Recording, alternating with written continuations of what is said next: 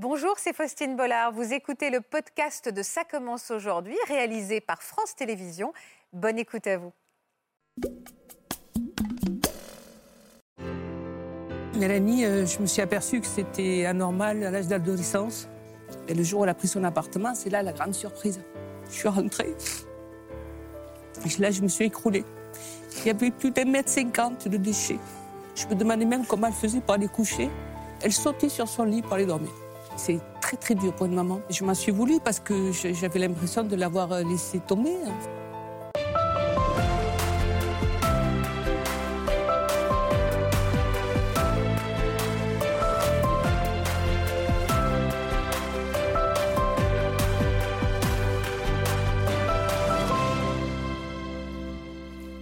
Mélanie, est-ce que vous avez rencontré un ange, vous, qui vous a aidé à vous en sortir, ou est-ce que c'est votre maman un petit peu dans l'histoire? Pour l'instant, moi, je ne suis pas encore stabilisée encore. Fatia, à quel âge euh, ce syndrome s'est exprimé chez votre fille? Très tard. Parlez pas à ma mère, vous me parlez à moi. Ok, d'accord. Très tard. En fait, Mélanie, euh, je me suis aperçue que c'était anormal à l'âge d'adolescence. J'avais du mal, comme tous les ados. Hein, elle encombrait beaucoup la chambre. Et j'avais beau dire euh, tel jour, il faut aller sortir le linge, il fallait ramasser ses poubelles et toutes les bouteilles qui, avaient été consommées. Ça ne se faisait pas. Et euh, ben, bien sûr, ben, comme la plupart des parents, hein, si tu ne le fais pas, je vais ouvrir la fenêtre et ça va tout, voltiger. c'est ce que je faisais. Et un jour, j'en ai eu marre, j'ai dit, euh, il faut que je l'amène voir un pédopsychiatre. J'ai été voir un pédopsychiatre, elle avait 16-17 ans. Malheureusement, ce pédopsychiatre euh, m'habite dans le Gard et quand je l'ai amené, il m'a dit laissez-la tranquille, elle est en train de faire son adolescence. Quand ça sera passé, euh, ça rentrera dans l'ordre. rentrera dans l'ordre. Si jamais ça passe pas, elle va me rappeler, on se recontacte, je la revois.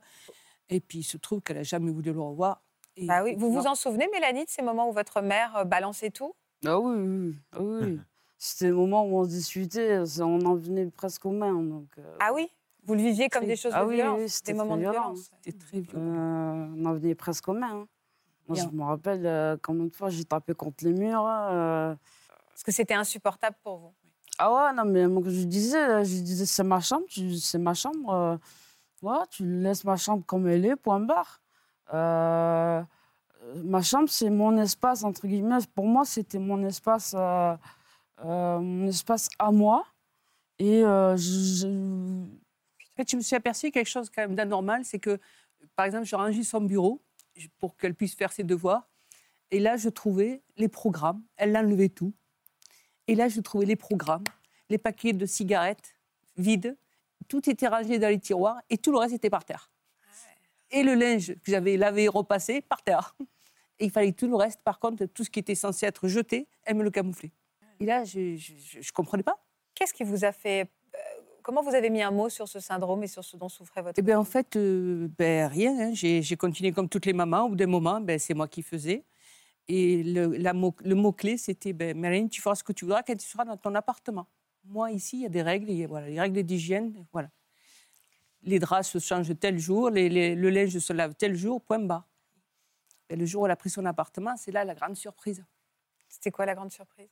Bah, En fait, euh, les premiers mois, ça, ça allait ça allait. Petit à petit, en fait, je me laissais envahir. J'avais mes cours, ah j'avais donc euh, le ménage pour moi c'était pas ouais, c'est passé à la trappe quoi, ça passait à la trappe et, en fait euh, quand je commençais à m'y mettre, au bout d'un quart d'heure, quand je voyais que ça n'avançait pas, ben je, euh, je, je, lâchais, je lâchais, je lâchais, je laissais tomber, je dis bah, c'est bon ça avance pas, je laisse tomber et je, retournerai demain ou après-demain et j'ai laissé faire comme ça. Je, me laissais euh, envahir euh, petit à petit. Euh. Et qui a dit stop? À quel moment vous avez... Oui, vous? Il ne voulait plus que je rentre et je trouvais qu'il y avait un problème quand même, parce que je voulais l'aider, l'amener les courses et j'ai trouvé qu'il y avait un problème. Enfin bref, elle m'a trouvé un truc pour dire je veux sortir de cet appartement. Donc elle est sortie de cet appartement parce que soi-disant elle n'avait pas de petit balcon, elle n'avait que deux mm. fenêtres. Donc on a essayé de trouver un appartement, mais sauf qu'il fallait déménager rapidement. Et là, elle avait besoin de moi. Et là, elle me dit, il y a un problème, ne m'engueule pas. Elle s'est mise à pleurer. Je dit, mais qu'est-ce qui se passe? Qu'est-ce qui se passe? Tu, Voilà, tu rentrais pas jusqu'à maintenant, mais je ne pouvais pas te laisser rentrer. Mais voilà, promets-moi que tu... Voilà, ne, dis rien. Rentre et aide-moi, c'est tout. Et bien sûr, je suis rentrée. Là, je me suis écroulée. Il y avait plus d'un mètre cinquante de déchets. On voyait plus ni la table. Je me demandais même comment elle faisait pour aller coucher. Elle sautait sur son lit pour aller dormir. Alors, bien sûr, la, cuisine inaccessible. Je me demandais même comment elle faisait pour manger, parce que j'ai ouvert le frigo, tout était moisi dedans. Donc, bien sûr, je comprenais pourquoi les yaourts étaient dehors, parce qu'elle ne pouvait même plus mettre dans le, dans le frigo. Là, ça a été, c'est très, très dur pour une maman.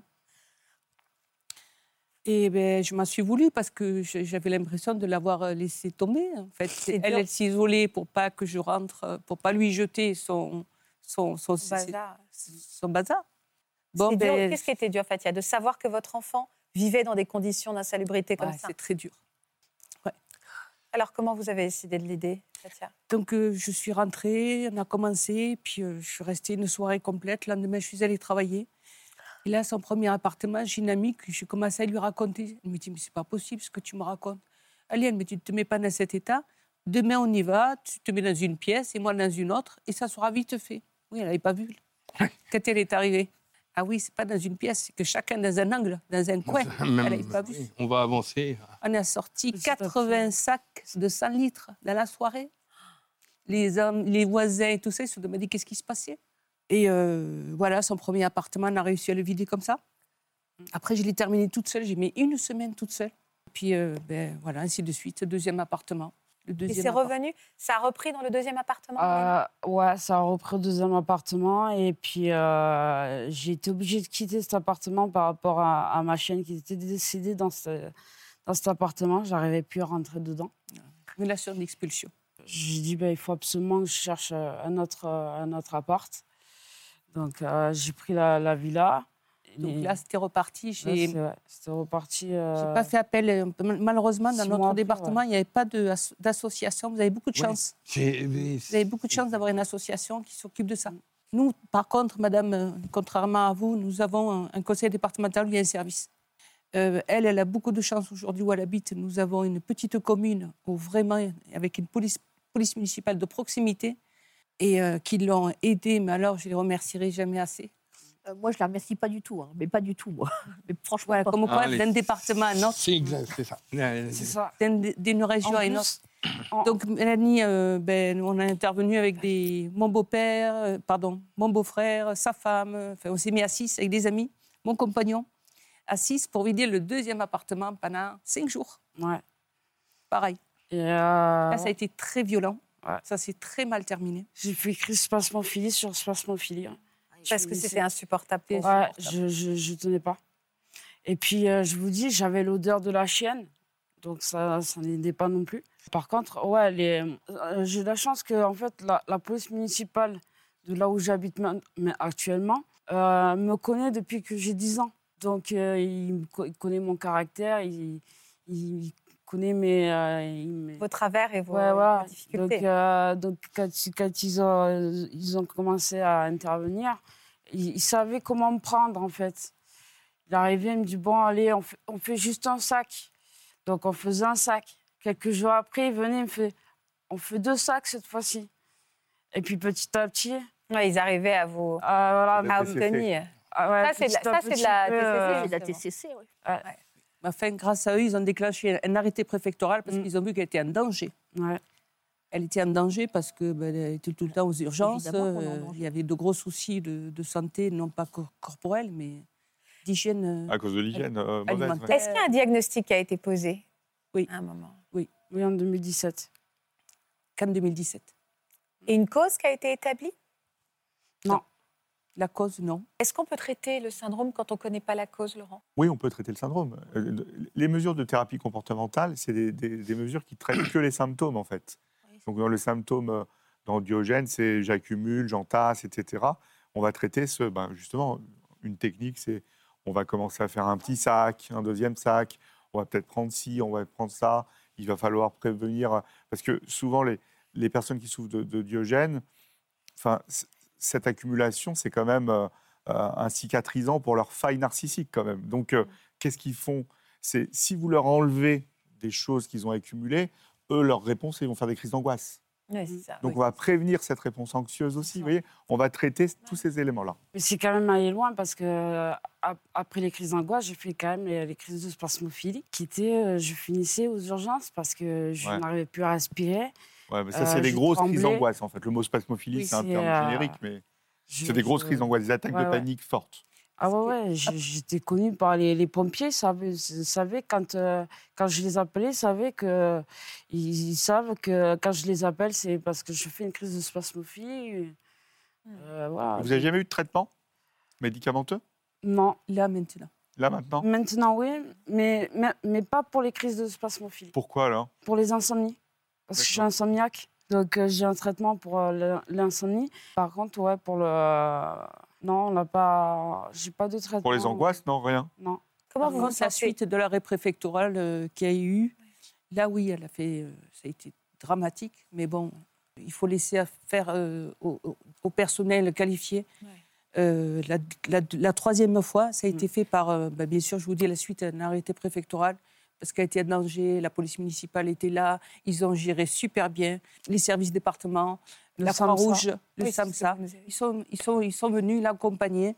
Il y a eu quand même euh, trois bennes offertes par le- la commune Mm. pour que ça soit vidé. Quand ils ont mis dans l'état où elle se mettait, ils l'ont prise euh, en charge. Par rapport à, à d'autres personnes, j'ai eu de la chance d'être entourée.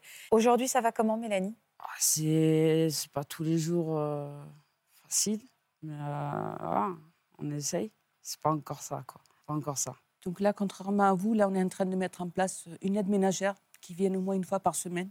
Puis bon, après, derrière, euh, je fais aussi gaffe parce que j'ai deux chats à la maison. Donc, Alors, je ne euh, vous dis pas les odeurs là-dedans, parce que garder tout fermé. Bah oui, bien sûr, odeur de chat. donc, euh, ouais, Là, aujourd'hui, on lui cherche un tout petit appartement avec un accompagnement, peut-être en espérant, parce que plus, on lui, plus vous avez de l'espace et plus vous Ouais. remplissez. hein. Oui, bah oui.